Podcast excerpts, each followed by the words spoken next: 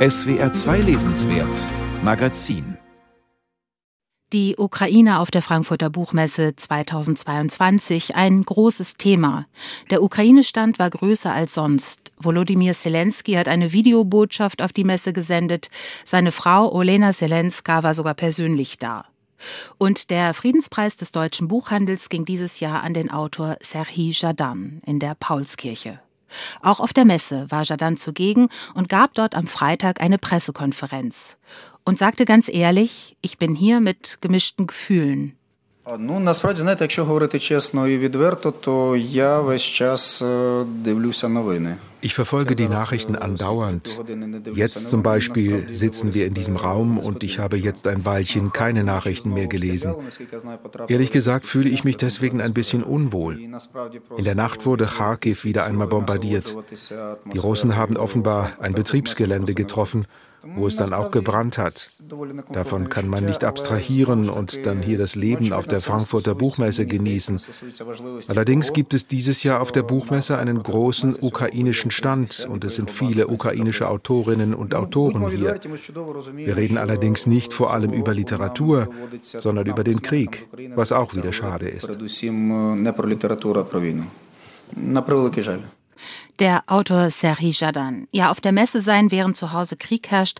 In dieser Situation ist auch der Autor Andrei Kurkov. In diesem Sommer ist sein Roman Samson und Nadjeshta erschienen, ein historischer Kriminalroman, der im Kiew des Jahres 1919 spielt.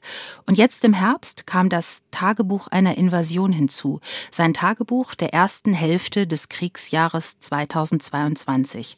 Andrei Kurkov ist jetzt bei mir im Messestudio. Ich freue mich, dass Sie da sind, Herr Kurkov. Guten Tag. Guten Tag. Ja, wir haben es eben bei Serhi Jadan gehört. Er wird dieses Jahr groß geehrt, fühlt sich aber dennoch etwas unwohl an diesem Ort. Herr Kurkov, Sie sind der Präsident des ukrainischen PEN und haben hier in Frankfurt auch viel zu tun. Wie geht es Ihnen auf der Messe? Ja, ich bin sehr beschäftigt. Ich habe ganz viele Termine, viele Interviews, viele Veranstaltungen, ja, Diskussionen auch mit meinen ukrainischen Kollegen. Aber das ist wahr, das hat Sergei Jadan gesagt. Ich rede auch mehr über Ukraine und den Krieg als über meine Bücher, obwohl ein Buch ist über den Krieg geschrieben. Ja, das ist das Tagebuch einer Invasion. Wir werden jetzt auch über den Krieg sprechen, aber das ist in diesem Buch eben auch ein bisschen angelegt. Das Buch setzt ein kurz vor dem letzten Neujahrsfest, also etwa zwei Monate vor Kriegsbeginn. Da erzählen Sie noch etwa von den Belohnungsgutscheinen, die die Ukrainer kriegen, wenn sie vollständig geimpft sind. Ähm, sie erzählen von Neujahrsritualen. Sie erzählen auch von der ewigen Fehde zwischen Präsident Zelensky und seinem Vorgänger Poroschenko. Immerhin knapp 100 Seiten lang. Warum haben Sie derzeit vor dem Krieg auch so viel Raum gegeben? Ich denke, dass äh, für äh, deutsche Leser das ist wichtig, was passiert heute in äh, Kontext von letztem Jahr zu verstehen und anzusehen, weil praktisch wir haben den Krieg äh, seit 2014, aber ganz viele Leute in Europa vergessen haben, dass äh, was wir heute haben, ist einfach eine neue Phase des Krieges, ja, eine neue Eskalation. Und äh, dazwischen geschah sehr viel in ukrainischer Politik, in Weltpolitik, in Europa. Und natürlich in dieser Zeit, Herr Zelensky war Präsident gewählt, ja, seit 2019, ja, und das auch veränderte viele Situationen in Ukraine. Ja, Sie sagten schon, ähm, der Krieg ist eigentlich in eine neue Phase getreten. Ähm, er fing eigentlich schon viel früher an. Und davon haben Sie auch schon vorher in einem Tagebuch berichtet, einem politischen Tagebuch. Das heißt, das ukrainische Tagebuch von 2013, 2014. Also aus der Zeit, als die Ukraine das Assoziierungsabkommen mit der EU ausgesetzt hat. Dann folgten Proteste, der Euromaidan und auch die Annexion der Krim. Schließt denn das neue Buch, also das Tagebuch einer Invasion an das vorherige gedanklich an? Dazwischen liegen acht Jahre. Äh, ja, man kann eigentlich äh, beide Bücher als eine Geschichte lesen. Obwohl im ersten Buch äh, ich versuchte natürlich ja, äh, was später passieren wird, vorzusehen und ich, ich hatte ganz oft recht gehabt. In diesem Buch leider, ich sehe, dass meine Prognosen waren sehr oft falsch weil man konnte nicht sich vorstellen, dass ein Krieg wie Zweiter Weltkrieg in gleichem Stil würde im 21. Jahrhundert geführt. Ich habe mich gefragt, als ich das Buch gelesen habe, auf welche Materialien Sie zurückgreifen konnten. Also einfach auf ein privates Tagebuch oder machen Sie sich immer auch politische Notizen? Sehen Sie sich so als Chronist? Ja, in solcher Zeit ja, sicher. Ich schreibe sehr viel täglich. Ich habe viele Kontakte, auch äh, ich kenne viele Politiker und ich bin auch jetzt äh, am jeden Morgen im Kontakt per Viber oder per Telefon mit meinen Freunden, die in Kharkiv oder Tschernigiv sind oder auch in Melitopol unter Okkupation von russischer Armee. Natürlich, ich bin im Kontakt mit meiner Familie, die in Kiew bleibt. Und wie sind die Verbindungen? Also funktioniert das Internet aktuell gut und Telefon, äh, Handyverbindung? Mit äh, so Territorien, die sind unter ukrainischer Kontrolle, es gibt keine Probleme. Mit Melitopol, das ist schwierig. Und mit Cherson heutzutage, das ist praktisch unmöglich. Es gibt keinen Zugang zu Internet und die Leute dort können nicht anrufen. Ja. In Kiew, in der Stadt, in der Sie leben, gab es in letzter Zeit mehrere Drohnenangriffe. Wie ist es jetzt gerade aktuell? Ja, das geht weiter. Äh, eigentlich fünf Raketen waren heute über Kiew abgeschossen von der ukrainischen Armee. Aber Westukraine war stark getroffen. Kowil, Lutsk an der Grenze mit Polen und Weißrussland, Rivne, Chmelnytsky sind jetzt ohne Strom weil äh, Russland weiter versucht eigentlich die ukrainische Infrastruktur zu zerstören, so die Leute erfrieren im Winter, so, weil in Ukraine natürlich es gibt überall zentralisierte Heizung. Das heißt, dass es gibt zwei, drei Kraftstationen in jeder großen Stadt. Wenn man sie vernichtet, dann es gibt keine Heizung, keine Elektrizität, kein Wasser. Ja, immer wieder neue bösartige Anfälle und neue bösartige Ideen, die da äh, ausgeführt werden. Der Krieg geht also weiter. Eigentlich schwelt er ja schon seit acht Jahren in der Ostukraine. Am 24. Februar, das war eben der zentrale Tag, ähm, wurde der Krieg ausgeweitet, unter anderem auf Kiew. Und zu diesem 24. Februar gibt es in Ihrem Buch nur einen ganz kurzen Eintrag. Würden Sie uns den mal vorlesen? Ja, gerne. Letzte Borscht in Kiew. Zwischen Telefonaten bereitete ich gestern Abend für ein paar Journalisten, die zu Besuch gekommen waren, Borscht zu. Ich hoffte, Putin würde unser Abendessen nicht stören. Das tat er auch nicht. Er beschloss stattdessen am nächsten Morgen um 5 Uhr Raketen auf die Ukraine abzufeuern. Auch im Donbass brach der Krieg aus und es gab Angriffe auf andere Ortschaften, darunter einen aus Belarus.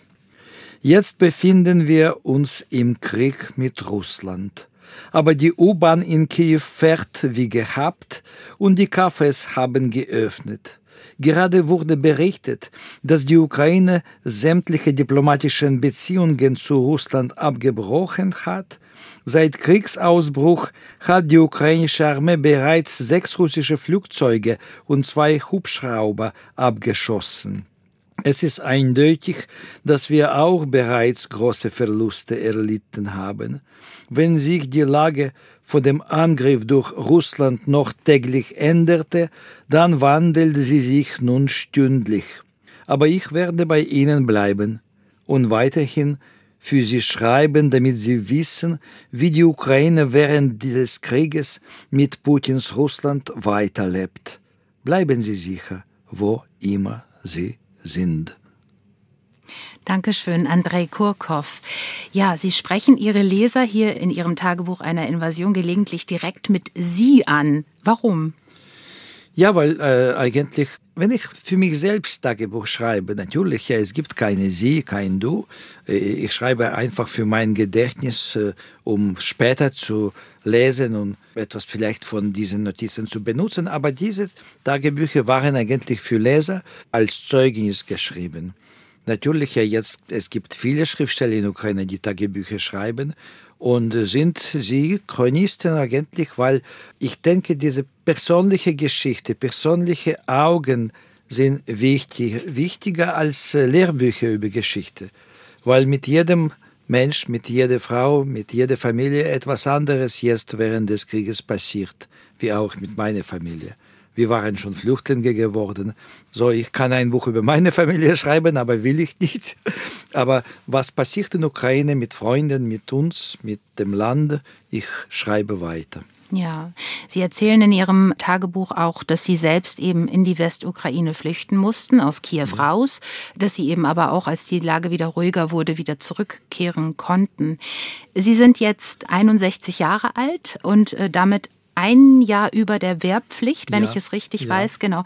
Dürfen Sie deshalb die Ukraine auch problemlos verlassen? Ja, ja, mhm. aber natürlich, es gibt immer verschiedene Probleme an der Grenze, nicht mit zum Beispiel ukrainischen Behörden oder Passkontrolle, aber das letzte Mal eigentlich auf ungarische Grenze. Passportkontrolle konnte nicht äh, meine Tage rechnen, in Europa rechnen, weil ich habe so viele Stempel äh, in meinem Pass. Mhm, die dass, Aufenthaltstage. Das, ja, ja. Mhm. Aber alles läuft okay. Ich war vor 14 Tagen aus Ukraine noch einmal mit dem Auto nach Slowakei gereist und dann hatte ich keine Probleme. Sie sagten gerade schon, und äh, so habe ich es auch gelesen, dass Ihnen in Ihren Büchern, insbesondere jetzt in den äh, Tagebüchern, die Kontextualisierung immer sehr wichtig ist. Also ja. die Einordnung gewisser Erlebnisse in einen größeren historischen Zusammenhang. Ähm, Sie erleben das heutige, also das, was wirklich an den Tagen direkt passiert, was Sie lesen und was Ihnen auch zugetragen wird. Und gleichzeitig überlegen Sie, wo es vielleicht Parallelen in der Vergangenheit gegeben haben könnte. Was ist Ihnen da besonders aufgefallen? Oh, es gibt sehr viele Parallelen. Mehr als Sie können sich vorstellen.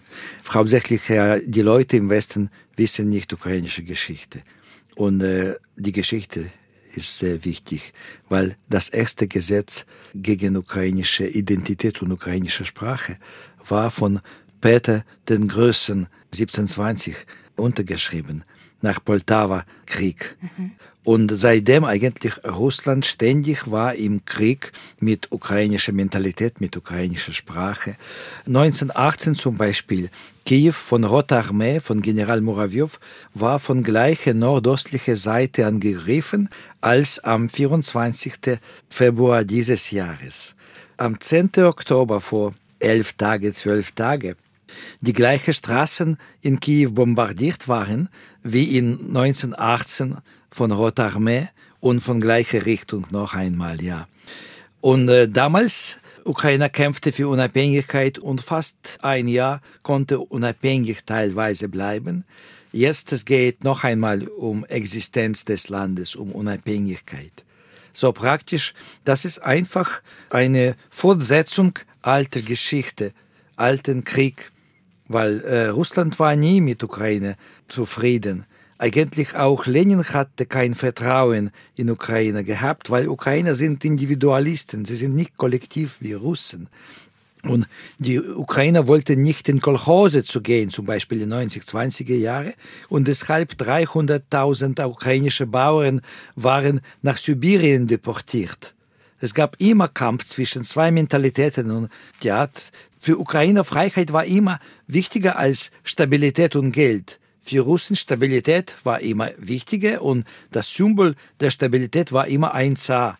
Heute eigentlich, Putin ist ein Zar und er wird ein Zar bleiben, bis er, er ist tot. Was passiert später, ich weiß nicht, aber Ukraine wird immer bleiben individualistisch. Und nur wenn gibt es ein gemeinsames Feind, dann ukrainische Nation ist konsolidiert und bereit ist, das Land zu verteidigen. Die Deportationen, von denen Sie gerade sprachen, die historischen Deportationen äh, spiegeln sich tatsächlich jetzt auch heute wieder. Ne? Es werden auch viele Ukrainer jetzt gerade nach Russland äh, gebracht äh, mit Bussen zwangsweise. Interessant ist, dass Sie auf die Situation von 1918 nochmal zurückschauen. Ihr neuer Roman Samson und Nadjeshda spielt ja 1919. Also gerade in der Zeit, Sie schreiben das auch in Ihrem Tagebuch, als die Bolschewiki in Kiew eingefallen sind oder kurz danach. Darin geht der junge Ukrainer Samson zur sowjetischen Polizei. Also das ist eben die Frühphase der ukrainischen Eingliederung in die Sowjetunion.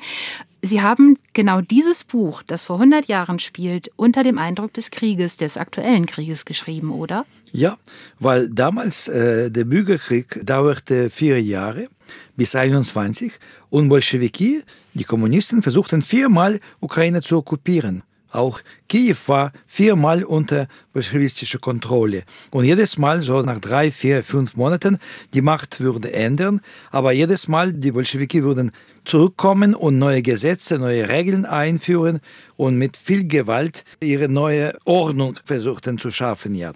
Und mit gleichem Gewalt eigentlich russische Soldaten versuchten, Bucha und Gostomel und Kiew-Gebiet zu kontrollieren. So, es gibt für mich eigentlich russische Armee heute, das ist Rote Armee von 1918 und 1919. Wie haben Sie es in dieser Situation und äh, da Sie sich mit diesen Themen jetzt jahrelang auseinandersetzen, wie haben Sie es geschafft, äh, Ihre ja auch katastrophalen Erlebnisse, also in diesem Tagebuch zum Beispiel nicht nur staccatohaft aufzuschreiben? Ich finde, dieses Tagebuch wirkt trotz der Umstände, unter denen es entstanden ist, es klingt überraschend geordnet, bedacht und gar nicht hysterisch. Ja, es gibt keine Panik in Ukraine. Es gab Panik vielleicht äh, am ersten Tage der Eskalation und dann äh, einfach die Ukrainer verstanden hatten, dass es ein totaler Krieg und sie müssen dafür bereit sein. Praktisch, äh, ich war auch vielleicht geistlich paralysiert für einige Tage nach dem 24. Februar, aber dann ich verstand, dass ich muss machen, was ich kann, weil ganz viele Leute waren als Volontäre zum Front gegangen. Ich kann schreiben. Und ich hatte begonnen mit Artikeln, mit Essays, mit Reden, mit Gesprächen, mit Konferenzen. Und ich schaffe das weiter. Ich habe keine Seite meines äh, neuen Romans weitergeschrieben, ja. Aber ich bleibe bei Ukraine, ich bleibe bei diesem Kampf äh, und ich werde bis zum Ende des Krieges hoffentlich fit und aktiv sein. Ja, ja. Ich las, Sie haben einen äh, neuen Roman angefangen. Das war ziemlich zu Anfang des Krieges ja. im Februar, glaube ich. Ne? Der ja. ruht jetzt gerade. Ja. ja. Ihr Tagebuch einer Invasion wurde jetzt aus dem Englischen übersetzt. Ich vermute mal, weil es schnell gehen musste. Äh, finden Sie das schade oder passt das eigentlich auch ganz gut in diese Zeiten des Krieges? Da geht Pragmatismus vor. Ich glaube, das ist okay, weil ich äh, schrieb ganz viele Artikel für englischsprachige Medien. Und einige Texte aus diesem Buch waren in Guardian, in The Financial Times, in New Statesman und äh, in andere Zeitschriften in Großbritannien veröffentlicht.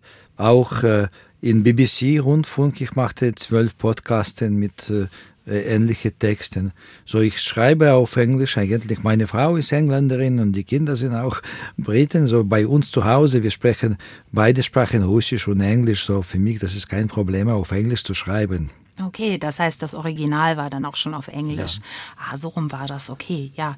Sie sagten es schon, Ihre Muttersprache ist Russisch. Sie sind in St. Petersburg geboren, ja. aber dann eben in der Ukraine sind Sie aufgewachsen, haben Sie gelebt. Sie sprechen auch Ukrainisch, aber schreiben eben Ihre Romane auf Russisch und ähm, in Ihrem Tagebuch hadern Sie auch immer wieder ein bisschen mit dem Russischen.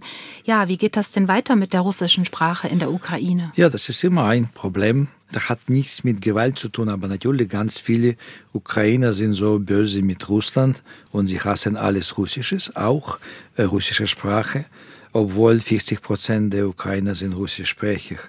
Und natürlich ja, vielleicht für einfache Leute, das ist nicht so wichtig. Sie bleiben bei russischer Sprache, wenn sie wohnen in Kharkiv oder in Tschernigiv und so weiter. Aber für Intellektuellen, die auf Russisch schreiben, das ist äh, eine schwierige Zeit jetzt natürlich. Das ist peinlich manchmal. Ja. Ich schreibe Non-Fiction auch auf Ukrainisch, aber Prosa, ich werde immer nur auf Muttersprache äh, schreiben. Ich habe Recht, meine Muttersprache zu bewahren. Und eigentlich, ich glaube, russische Sprache gehört nicht Putin oder Kremlin. Wie Frankophonie. In normalen Situationen, die Sprache gehört Kultur, nicht Politik. So ist es, genau. Andrei Kurkow, ich danke Ihnen ganz herzlich für dieses äh, Gespräch, Ihren Besuch im Messestudio und wünsche Ihnen viel Kraft und auch Ihren Landsleuten weiterhin viel Mut. Vielen Dank. Und ihr neues Buch heißt Tagebuch einer Invasion. Es wurde aus dem Englischen übersetzt von Rebecca de Wald. Und es ist bei Heimon erschienen und der auch kurz erwähnte Roman Samson und Nadjeshta, der im Kiew des Jahres 1919 spielt, der wurde von Johanna Marx und von Sabine Grebing aus dem Russischen übersetzt. Er ist bei Diogenes erschienen.